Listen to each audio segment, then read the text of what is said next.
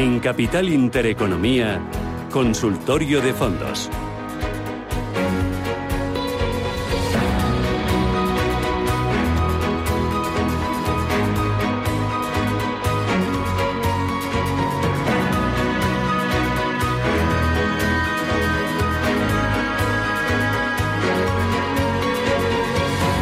consultorio de fondos con Alberto Loza, responsable de selección de productos de Northwest Capital. Alberto, ¿qué tal? Buenos días. Hola, muy buenos días. ¿Qué tal? ¿Cómo, pues, pues cómo, has arrancado el día y el curso y el mes de septiembre?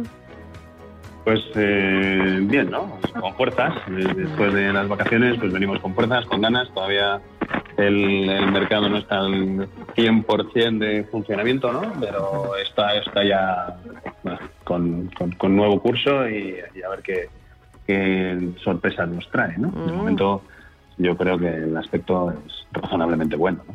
Em, ¿Has visto, eh, o, bueno, estáis reduciendo el riesgo en cartera debido a las altas valoraciones, debido a la proximidad del tapering en Estados Unidos, debido a la proximidad de los resultados empresariales? Pues estamos revisando algunas posiciones, pero de momento vamos, eh, como redujimos algo el riesgo a finales de julio, básicamente por entrar en la parte que hay menos volumen de negociación en agosto, pues un poquito más defensivo, pues acaso hubiera habido episodios de volatilidad más fuertes de lo esperado. Ahora tampoco estamos pensando en, reducir nada más, sino eh, dándole una vuelta a ver si retomamos eh, posiciones o si mantenemos esta situación un pelín más eh, defensiva que lo que estábamos antes pero no, tenemos una preocupación excesiva porque parece, parece que las cosas se están haciendo pues eh, todo lo bien que se puede, ¿no? Ya sabíamos que tiene que haber una, una retirada de estímulos antes o después, los estímulos no pueden ser infinitos, primero porque llega un momento que ya tiene menos efecto a no ser que los dobles y los dobles y los dobles y eso ya no llega un momento que es imposible, ¿no? Entonces, bueno, mm, las cosas se están haciendo bien, el mercado de momento se lo está tomando razonablemente bien y bueno, vamos a seguir esperando a ver qué, hacia dónde nos, nos sorprende e intentando tener las carteras montadas de tal forma que recojamos razonablemente bien cualquiera de los escenarios. ¿Tenéis las carteras más balanceadas hacia Estados Unidos, hacia Europa, hacia mercados emergentes? Pues en emergentes tenemos ahora un poco menos de lo que hemos tenido en algún otro momento, pues porque es el mercado que en parte en tema COVID, salida de recuperación, iba un poquito más adelantado y ahora eh, pues con las eh, movidas o con las nuevas eh, normas que está imponiendo China, sus empresas tecnológicas, sus empresas de educación, ciertos sectores, pues está sufriendo un poco más y como Asia es el mayor peso en emergentes, pues tiene un peso o influye bastante en lo que es el posicionamiento de emergentes general. Luego el resto eh, no hemos disminuido el peso en Estados Unidos, aunque muchas veces estamos hablando que, está haciendo máximo histórico tras máximo histórico. ¿no? Entonces, lo que estamos tratando ahí es de estar en algunos de los sectores que no están en máximos históricos o en algunos de los valores que no están en, los niveles más altos. ¿no? Bueno, igual haciendo más small caps, otro tipo de compañías que no han estado tan en el foco, pero seguimos dando presente en Estados Unidos. Y luego Europa, pues eh, que sigue siendo pues eh, la, la, te iba a decir la eterna promesa, la eterna promesa siempre es Japón, ¿no? Que Japón parece que, siempre va a ser. Pero bueno, eh, Europa que va un poco retrasada, eh, sus resultados, vamos a ver si acompañan, resultados de las compañías y nos da un empujón, ¿no? Con lo cual, bueno, no, menos emergentes, lo demás tenemos eh, razonablemente representados sus pesos. Eh, te pregunto lo del balanceo dependiendo de regiones, porque tengo al otro lado del teléfono a David Córdoba, que es director de Credit Mutual Investment Managers en España. Que, David, ¿qué tal? Buenos días.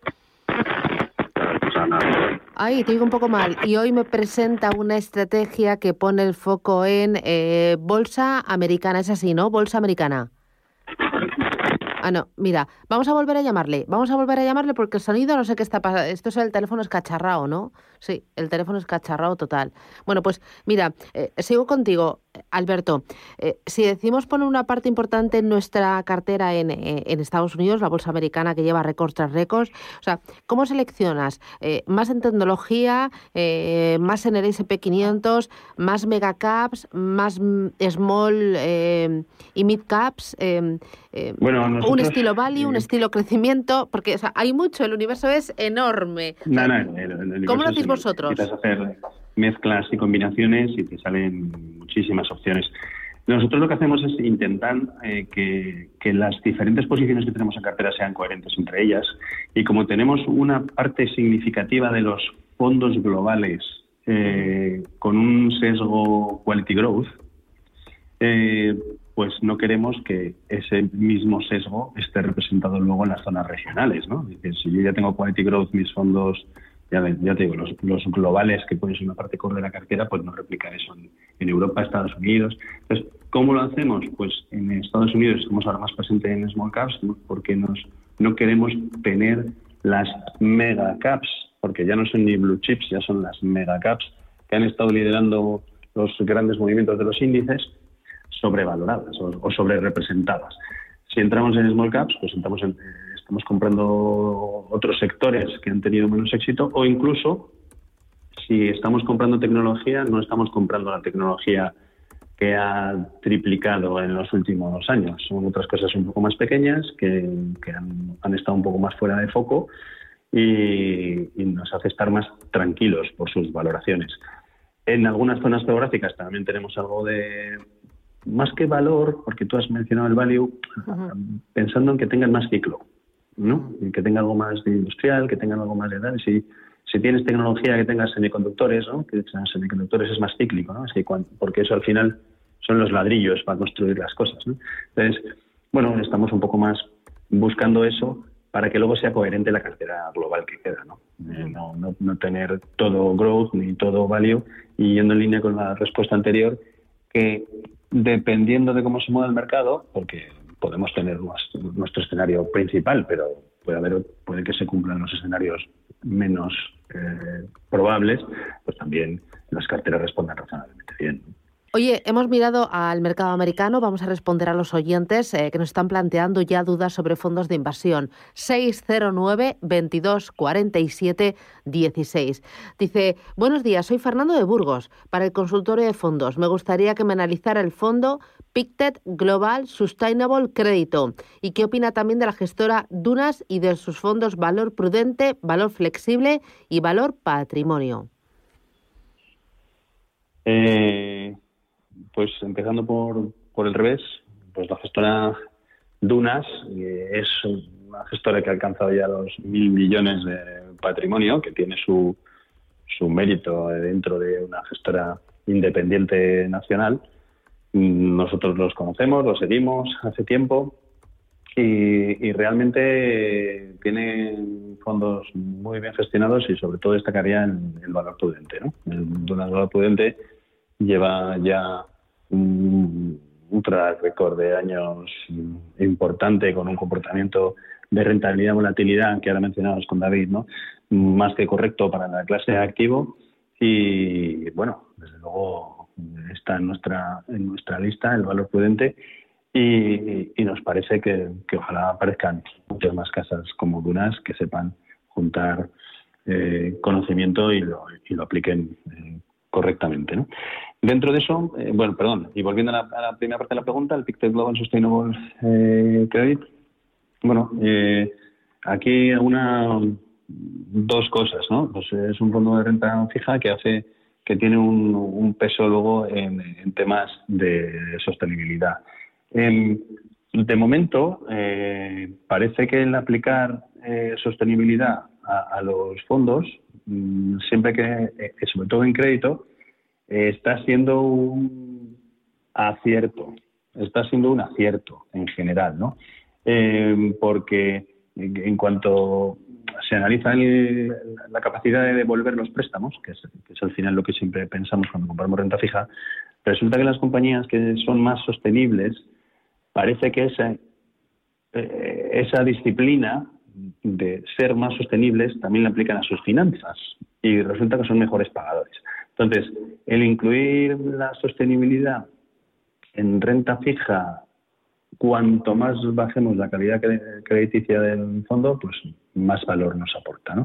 Entonces, dentro de eso es un fondo con cuatro estrellas Morningstar que se ha comportado muy bien en los últimos tiempos que lógicamente como todos sufrió mucho porque sufrió todo el crédito en el lanzamiento del COVID, pero el problema del COVID del año pasado, pero se recuperó muy rápidamente y sí que puede ser una estrategia interesante a mantener en, las carteras. Desde luego, si, si lo tiene el cliente que lo mantenga y si no lo tiene, pues, pues es un fondo que perfectamente podría estudiar cómo le encaja con el resto de sus posiciones.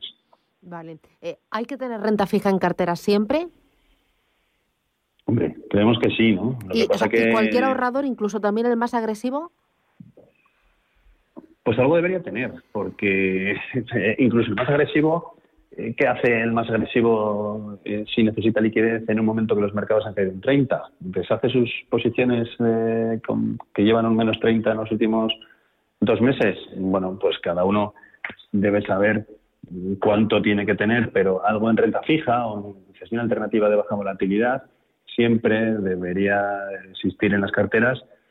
¿Esta parte de renta fija está para compensar riesgos? ¿Está para dar rentabilidad? Pues, pues ya dependerá de cada uno, pero algo hay que tener siempre. Y además la renta fija, que es un mundo amplísimo, siempre nos va a dar opciones, con más duración, con menos duración, eh, con crédito, sin crédito, de más calidad, eh, de, emisiones, eh, de titulizaciones, bonos, cat bonds, Em, hay muchísimas opciones convertibles, hay, un montón de opciones que, tienen sentido en diferentes momentos. Em, por supuesto, no aquí no hemos mencionado nada, de, pero de emergentes, eh, emergentes, crédito en emergentes, a corto plazo, a largo. Entonces, siempre va a haber cosas en renta fija que nos aporten en la cartera descorrelación o una cierta descorrelación y, y disminuyan la volatilidad global.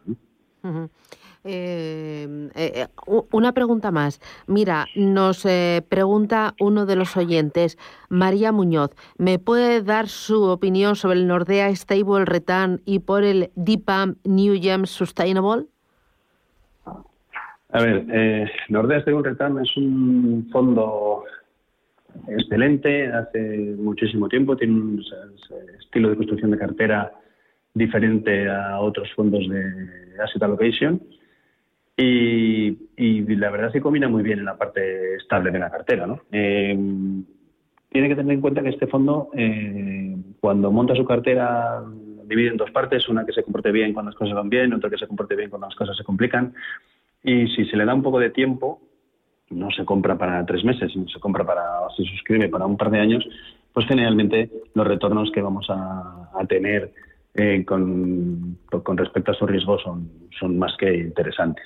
Solo de tener en cuenta pues que, que, tuvo un momento de mucho éxito donde el volumen de la estrategia creció mucho y eso pues le dificultó un poco la gestión, pero ahora está en el, volumen de activos, creemos que en unos niveles más razonables.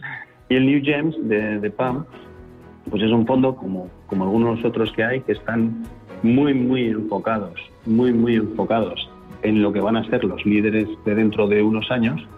Y entonces son fondos que, desde luego, eh, habría que suscribirlos pensando en estar no menos de 3-5 años en ellos, ¿no? porque están intentando tomar posiciones en los líderes del mañana. No preocuparse tanto en si están altos o bajos, eh, decir, oye, es que ahora están máximos y tenerlos para un plazo largo en porcentaje de cartera que podamos mantener sin miedo a la volatilidad. Muy bien. Pues lo dejo aquí, Alberto Loza, desde Northwest Capital. Gracias y que tengas buen día. Un abrazo fuerte. Adiós. Gracias.